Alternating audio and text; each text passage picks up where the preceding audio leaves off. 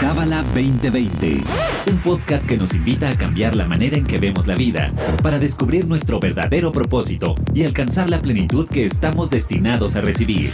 Pareja, familia, negocios, astrología, espiritualidad. Escúchanos semanalmente para saber cómo aplicar esta sabiduría universal en tu día a día. Bienvenido, bienvenida a Cábala 2020. Yo soy Bianca Pescador y hoy estamos grabando en Zoom. Prontamente estaremos de vuelta en el estudio, pero en el episodio de hoy tenemos a David Heinblum. David, bienvenido. Hola, ¿qué tal, Bianca? Mucho gusto estar aquí nuevamente. Pues nos encanta tenerte porque el tema de hoy ha sido pedido porque hemos mencionado esta frase en múltiples episodios. Todo es conciencia. Yo creo que en el 60% de los episodios se ha mencionado, siempre sale al tema. Y yo diría que es de las frases, si no es que la más importante de la Kabbalah. Pero vamos a desmenuzarla, David. ¿Qué significa conciencia? ¿Por qué tenemos la conciencia aquí, la conciencia allá y la traemos de arriba abajo? ¿Qué es? Mm, ojalá y esté de arriba abajo completa. Es, eh, a ver, ¿cuál es la definición para empezar, no? Conciencia es ese acto, por decir, psíquico, por medio del cual las personas se perciben a sí mismas en este mundo.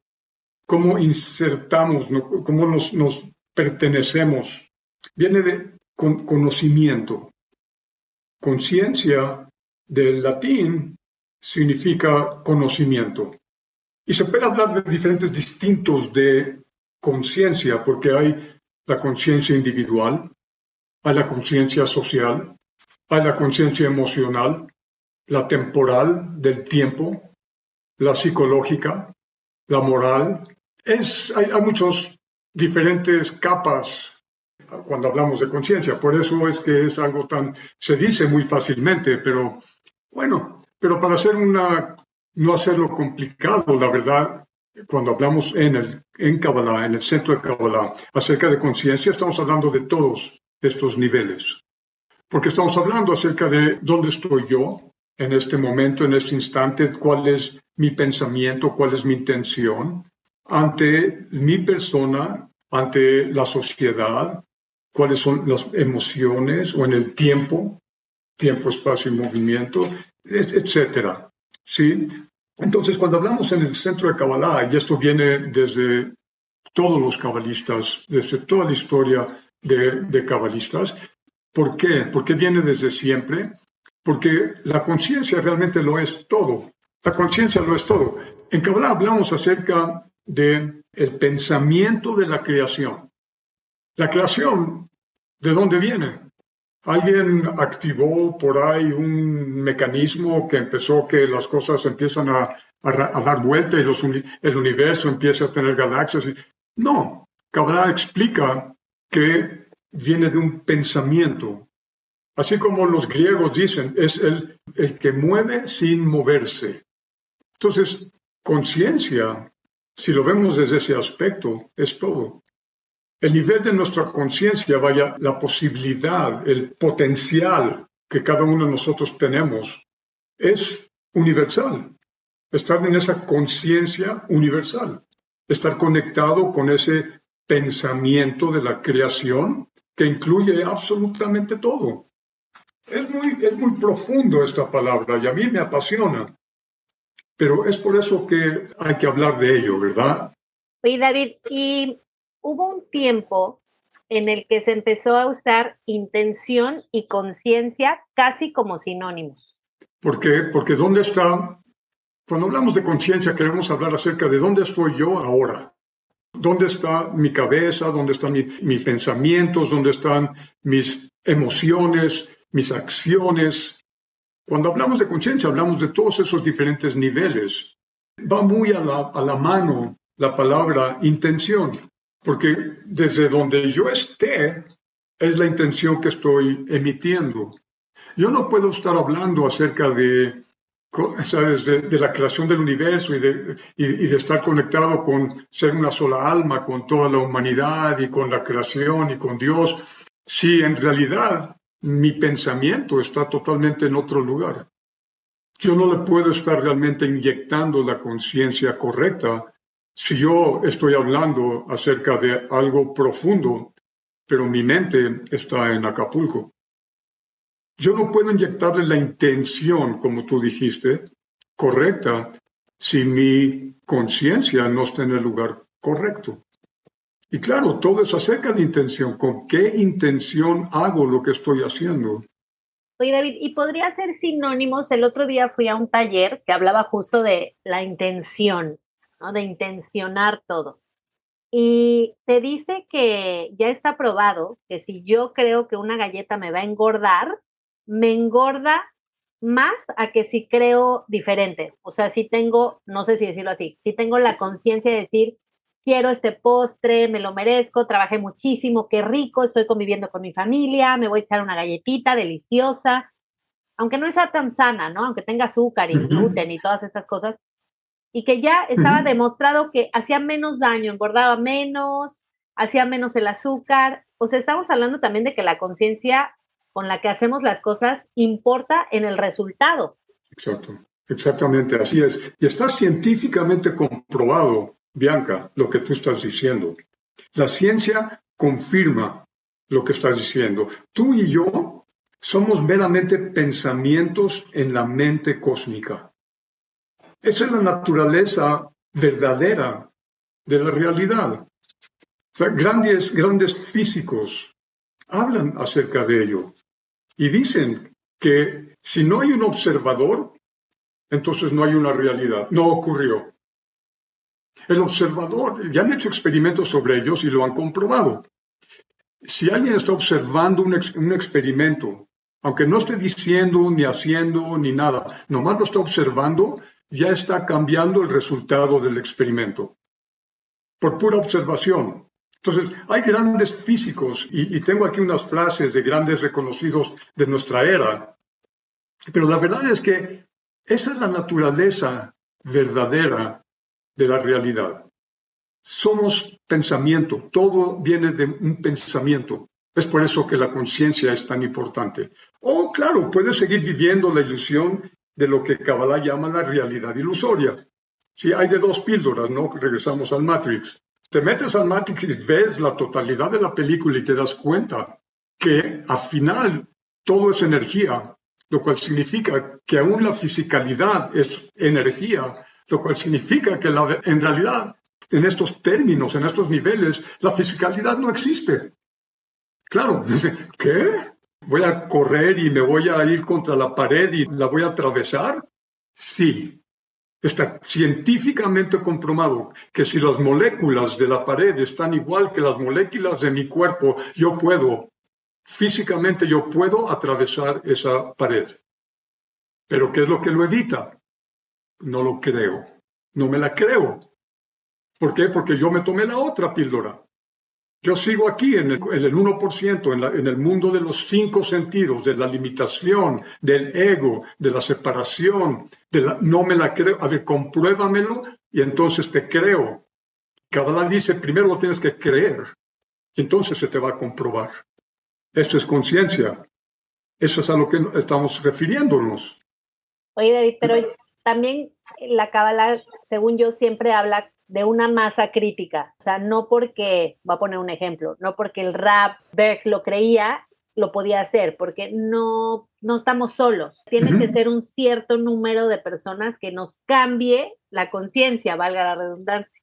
Sí, así es, así es.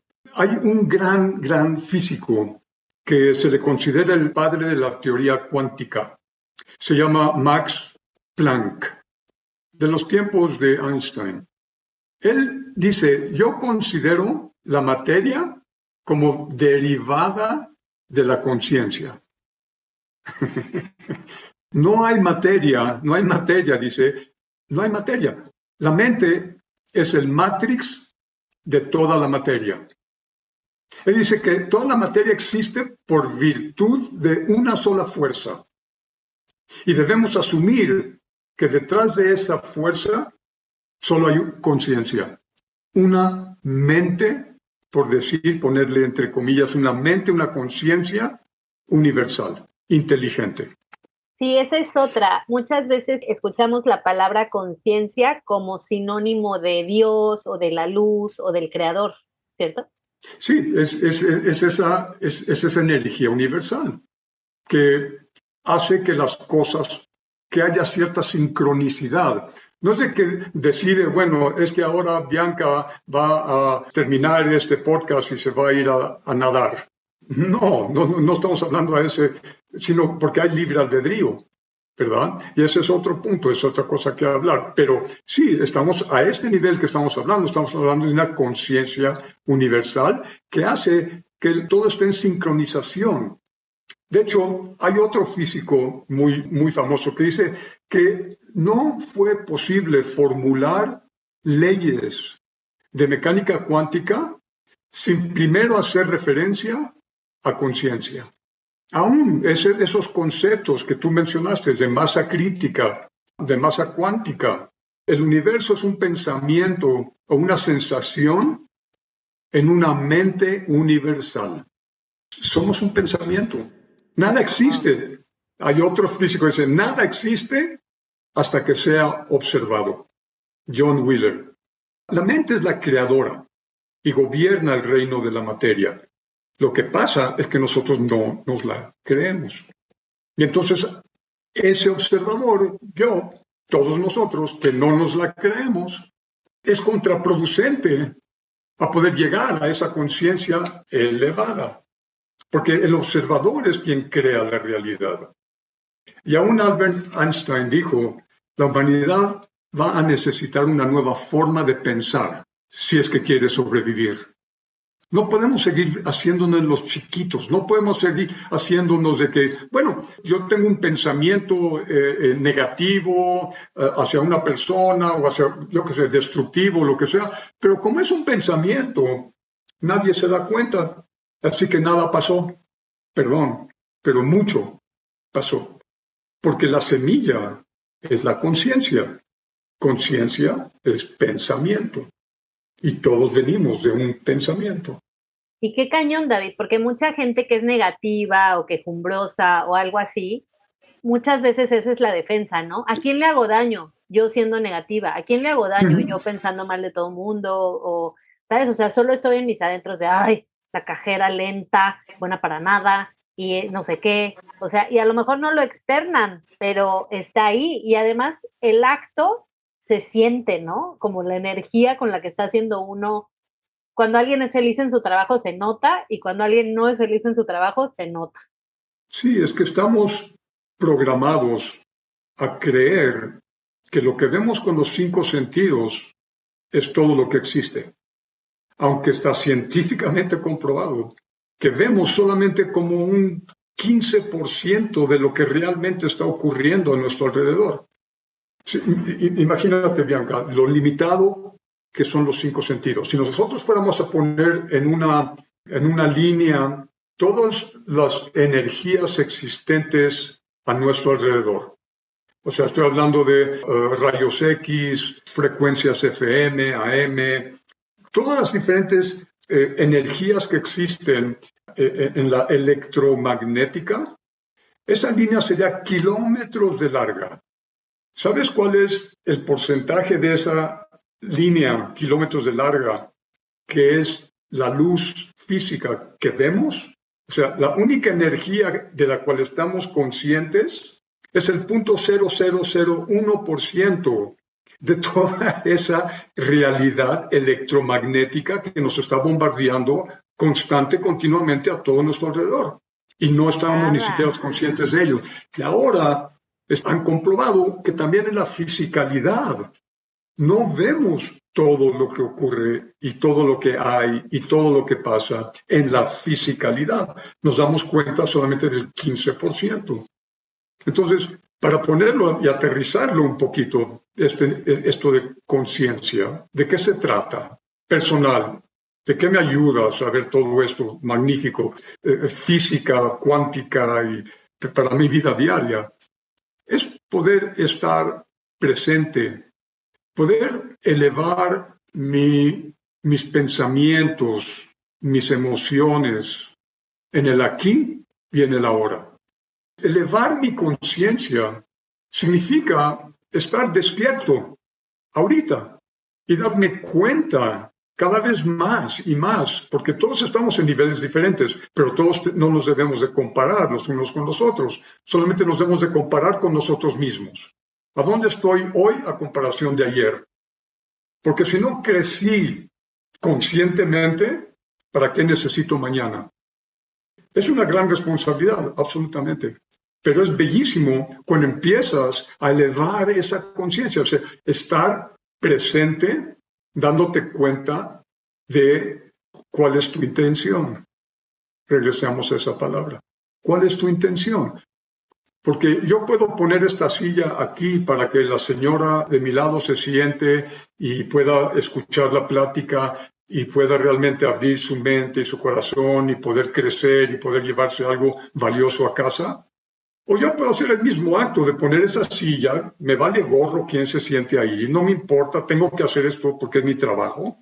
Y toda la diferencia es con qué conciencia yo la puse allí. Y yo constante, continuamente, cada acción, cada acto, cada pensamiento, cada emoción, yo puedo inyectar una conciencia positiva, proactiva. Y eso lo que hace es me ayuda a mí a venir desde un lugar más elevado, a darme cuenta más de el impacto que mis acciones, mis palabras, mis pensamientos pueden tener. ¿De qué me sirve eso? De poder manejar más energía, de poderme dar cuenta, de fluir a través de la vida de una manera más, perdón la redundancia, más fluida no estarme atascando. resistencia, ¿no? Luchando. Con menos resistencia. Sí, van, a seguir habiendo retos, van a seguir habiendo caos a mi alrededor, pero yo no me voy a enganchar tan seguido en ello. Esa es, la belleza de poder estar conectado con una, poco a poco, más y más, con una conciencia más elevada. Y es por eso que todos los cabalistas y el Rav no se cansaba de repetir, todo es acerca de la conciencia, porque la creación fue creada con un pensamiento. Y eso es cuando estamos hablando de conciencia, con una, una conciencia. Y yo quiero conectarme más y más con esa energía, porque entonces las cosas empiezan a sincronizar en mi vida.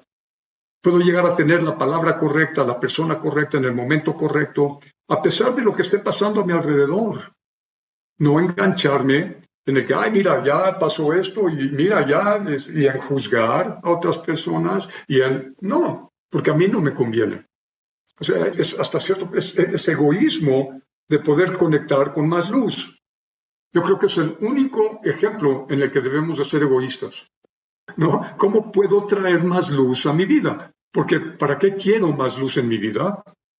Para dar, para compartir, para mejorar el mundo, para impactar más a, más gente, para poder manejar más energía y poder realmente empezar a revelar el potencial por el cual vine a este mundo.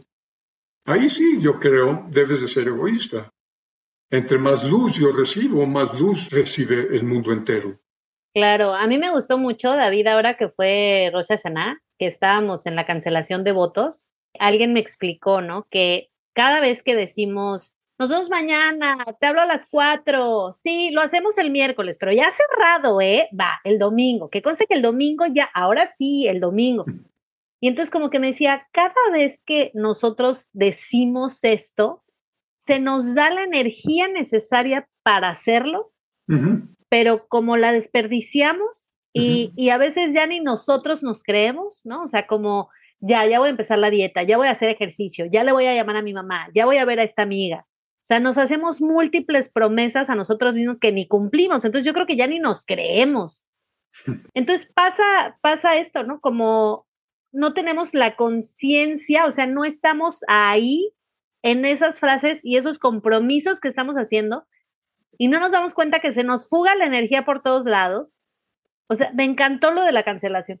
Sí, pero si yo te digo, bueno, eh, tú puedes ir a la iglesia todos los domingos bueno, durante la semana y, decir todos tus transgresiones y decir todos tus eh, actos negativos de deseo recibir para ti mismo que has cometido y, ya eres salvado de ello. Entonces, ¿qué? Lo vas a seguir haciendo porque el próximo semana voy a regresar y otra vez me van a decir, bueno, ¿sabes qué? Mira, haz tu Ana Becoag, no te preocupes, vamos a hacer cancelación de, votos en Rosh Hashanah. Así que todos tus actos eh, egoístas van a ser borrados. Entonces vamos a seguir en la misma. Ok. De nada sirve si realmente yo no estoy haciendo un esfuerzo de dejar de hacer promesas falsas. De nada sirve, aunque yo diga, es toda mi intención correcta. Sí, pero no es suficiente, desgraciadamente. Hay una historia que quería yo compartir contigo, no sé si tenemos tiempo, pero hay una historia en el Antiguo Testamento acerca de Sara, la esposa de Abraham. Ella dice, yo lo deseo. ¿De qué está hablando? Dice ella, yo entregaría cualquier cosa en el mundo para poder tener un hijo. Y ella tenía 96 años y no había tenido hijos. De hecho, ella no tenía una matriz y sabía que no podía tener hijos. Dice, pero si yo soy sincera conmigo mismo, no tengo la conciencia de que esto sea posible. No tengo matriz, no hay manera de que esto pueda ocurrir. Así que Sara le pide al Creador, le pide a Dios que le ayude, porque ella sabía que no se puede orar o hacer ningún esfuerzo por algo que se considera imposible en mi mente. Si yo no lo puedo creer, entonces es imposible que ocurra. ¿Estamos de acuerdo? Estamos hablando de conciencia. Entonces el Creador le dijo a Sara, entiendes que no tienes la vasija para eso. Y ya que estás pidiendo el regalo de poder cambiar tu conciencia, yo te lo daré. El Creador le envía un cambio de conciencia a Sara a través de un cambio de nombre para que realmente pudiera creer en la posibilidad, poder creer en la posibilidad de que tal vez quizás, no, estaba recibiendo la conciencia absoluta del Creador, ¿sí? Que iba a poder tener un hijo. Y entonces así, Sara pudo pedir por ello, pudo tener una vasija en el cual recibir esa bendición. Aprendemos algo importantísimo aquí. Desear algo en sí, incluso si es lo que más deseamos en nuestra vida. Imagínate, al nivel de poder tener un hijo, no significa nada si no tenemos la vasija de la verdadera certeza, la conciencia en que tenerlo sea posible o en que pueda ocurrir, no importa qué. Sara sabía de esa realidad y por eso es que le pide al Creador, porque ella no tenía esa conciencia. Le pide al Creador que le diera ese regalo de una nueva conciencia, no de un hijo, de una, de una nueva conciencia. Entonces, al ella tener esa elevación de conciencia, pudo ver la película más completa. Y entonces fue cuando ocurrió que pudo tener entonces la vasija y pudo poder embarazarse y tener un hijo.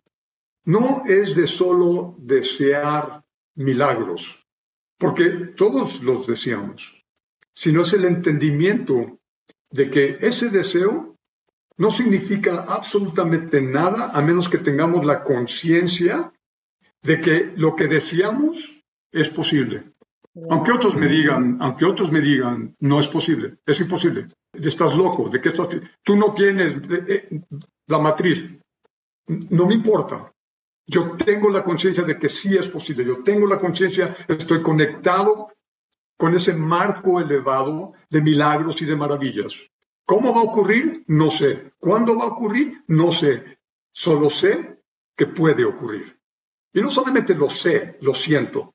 Necesitamos saber que si no tenemos esa conciencia, entonces no tenemos esa vasija verdadera y no podemos manifestar por cuenta propia. No tengo la conciencia, por favor, dame la conciencia de poder crear ese milagro, de creer, de saber que puede existir ese, nivel, e, ese milagro. Y entonces voy a saber que puedo hacer mi parte que yo puedo orar, que yo puedo meditar, que yo puedo hacer mi trabajo físico, que yo puedo hacer mi esfuerzo, pero tengo la conciencia de que es algo posible, porque si no, se va a quedar en lo imposible. Oye, David, y con este ejemplo me puse a pensar toda la gente que se casa abriéndole la puerta al divorcio. Ya sabes, de bueno, si no funciona, pues me divorcio. O los que empezamos la dieta diciendo, bueno, chance y no la cumplo, pero no pasa nada. O sea, como que ni siquiera tenemos esa certeza. ¿Cómo se va a manifestar si ni siquiera lo creemos? Está muy cañón. Es como que estás este, pidiendo algo, ¿no? un milagro, estás pidiendo un milagro, y vas caminando hacia adelante o corriendo hacia adelante y estás pidiendo el milagro, y estás pidiendo el milagro, pero a cada rato te estás dando la vuelta atrás para ver si el milagro ya te está siguiendo. A ver qué tan cerca está el milagro, porque ya lo estoy pidiendo mucho. Hay una historia preciosa acerca de un pueblo, todo un pueblo donde no llovía por mucho tiempo. Y todo el pueblo va al gurú del pueblo, sí, caminan lejos para poder llegar a la montaña, a donde está el sabio, y le dicen al sabio, por favor, nosotros sabemos que tú puedes hacer llover. Necesitamos que llueva, no ha llovido en toda esta, esta temporada. ¿Se sabe qué? Miren, vayan, regresen a su pueblo y regresen dentro de una semana y vamos a ver. Hacen eso, no llueve, regresan una semana después, dice, no ha llovido. ¿Qué es lo que pasa? ¿Qué es lo que tenemos que hacer? Es que yo no veo que ustedes tengan la certeza, no, veo que ustedes tengan realmente la conciencia de que va a llover. Pero ¿cómo? Si lo queremos, lo deseamos, así como Sara. Sí, pero yo no veo a ninguno de ustedes con paraguas. ¡Ah! está buenísimo. ¡Qué fuerte! Si tuviesen esa conciencia, todos vendrían con paraguas porque saben que va a llover. Oye, David, que digo, es un buen ejemplo de un triste caso, pero los temblores en México, o sea, la gente ya decimos septiembre. El otro día eh, un amigo me dice, no, mi mamá se va a Houston todo septiembre porque siempre tiembla tenemos tal certeza que en septiembre va a temblar y hacemos simulacro. Es más, hacemos como si va a temblar, como si está temblando. ¿Qué haríamos? No, pues mejor vamos a hacer un simulacro de qué haríamos si todos éramos felices. está cañón. Sí. El observador, el observador crea la realidad. Nosotros creamos nuestra realidad. Fíjate, y el Zohar, el libro sagrado donde viene toda la sabiduría de la Kabbalah, lo dice en varias porciones. El Zohar dice, ven y ve, pensamiento es el comienzo de todo.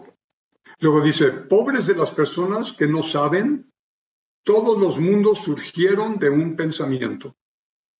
Luego en otra eh, porción dice, el mundo físico fue construido a través del pensamiento y conciencia suprema.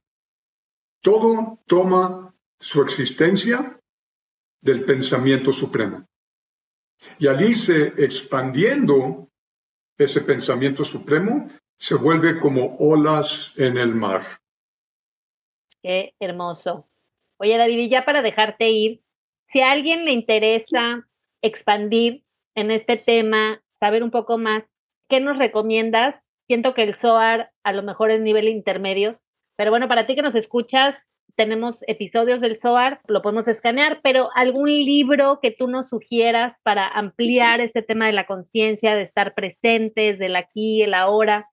Bueno, eh, el libro básico que es paralelo al Kabbalah 1 se llama El poder de la Kabbalah. Ahí viene todo. Ahí viene realmente una explicación fácil de leer, fácil de entender y fácil de poner en práctica porque necesitamos ponerlo en práctica. Ahora, algo más inmediato, cada vez antes de que tú estás a punto de hacer una acción, cada vez antes quizás, o cuando tú tienes un pensamiento o una emoción, pregúntate, ¿estoy a punto de hacer esta acción? ¿Estoy siendo causa de esa acción o estoy siendo efecto de esa acción? ¿Me explico? Porque es nuestro libre albedrío a qué nos conectamos, Bianca. Nosotros somos co-creadores, pero no nos la creemos. una manera de estar más consciente desde dónde estoy viniendo, cuál es mi conciencia, es, ok, ocurrió tal y tal y tal cosa, me enoja y entonces tomo una acción. ¿Qué estoy siendo? ¿Causa o efecto? Estamos siendo reactivos, estamos siendo efectos, somos como pelotitas de ping-pong rebotando de las paredes, efecto de todo lo externo. Cuando yo paro, observo y digo, espera tantito, si ocurrió esto terrible, me dolió, no me gustó lo que me dijo, y hago pausa por un segundo, un minuto, y me pregunto, ok, lo que estoy a punto de hacer, ¿estoy siendo causa o estoy siendo efecto? Si te das cuenta que está haciendo efecto, entonces toma un poquito más de tiempo, cinco segundos más, y pregúntate, ¿cómo puedo yo transformarme de ser el efecto a ser la causa? No significa que no tomo una acción. Solamente me estoy dando yo el tiempo de cómo puedo aprovechar yo esta situación para crear, para construir, para empoderar, porque por algo está en mi vida. Y cada uno de nosotros hacemos una gran diferencia si es que somos la causa de lo que nosotros hacemos, porque eso significa tomo responsabilidad. Está en mi vida por algo. ¿Voy a ser reactivo? Ok. ¿O voy a ser proactivo? Esperemos que seamos más proactivos. Claro, y la invitación obviamente también es porque, como nos enseña la Kabbalah, ¿no? Todo es, todo tiene una consecuencia. O sea, a lo mejor yo decido ser reactiva y me deja el avión y me cruzo el mostrador y aviento la computadora que pasó. Le pasó a una señora. Y aparentemente, David, no hay consecuencias porque la dejaron libre, no, o sea, en teoría no tuvo que pagar nada. Y entonces yo a lo mejor digo, ah, bueno, a la otra que me deje el avión, pues también voy a aventar la computadora. Pero pensar que no es así, o sea, sí hay consecuencias, aunque no sea en el mundo físico, en el mundo espiritual, emocional, o sea, sí hay, para bien o para mal, ¿eh? También la señora puede decir, yeah, no me agarraron, a la otra aviento tres computadoras porque no me pasa nada. Sí, por eso es, importante lo que dije anteriormente, porque vivimos en un universo de causa y efecto. Todo lo que nosotros causamos lo tenemos que vivir en el efecto. Luego viene el efecto y, no me doy cuenta, oye, ¿por qué me pasa eso? ¿Por qué nos quejamos? ¿No? Caemos en ser víctimas o en culpar a otros. ¿Por qué? Porque no vemos que nosotros inicialmente, en otro momento de nuestras vidas, no sabemos, no, no, no lo unimos, pero yo lo causé. Este efecto que yo estoy viviendo, yo lo causé. Entonces tomo responsabilidad y sano esa energía. Qué precioso. Qué precioso. Pues siempre es un placer tenerte, David. Te dejamos porque para ti que nos escuchas, David da la clase de los 72 nombres de Dios. Hoy miércoles, hoy toca. Así que gracias, David, por tu tiempo, tu sabiduría. Siempre nos compartes muchísima luz. Me encanta que siempre traes citas, estudios. De verdad que todo eso suma tanto y lo dices con tanta pasión que te agradezco muchísimo. No, gracias a ustedes, gracias por estar parte de esto, tener el interés de realmente tomar responsabilidad y de cambiar sus vidas. Así es. Y recuerda para ti que nos escuchas que todo es consciente. Bye bye. Este episodio fue traído a ti por el Centro de Cábala México. Síguenos en Instagram como Cábala MX. Visita cábala.com, elige el idioma de tu preferencia y entérate de todos nuestros eventos.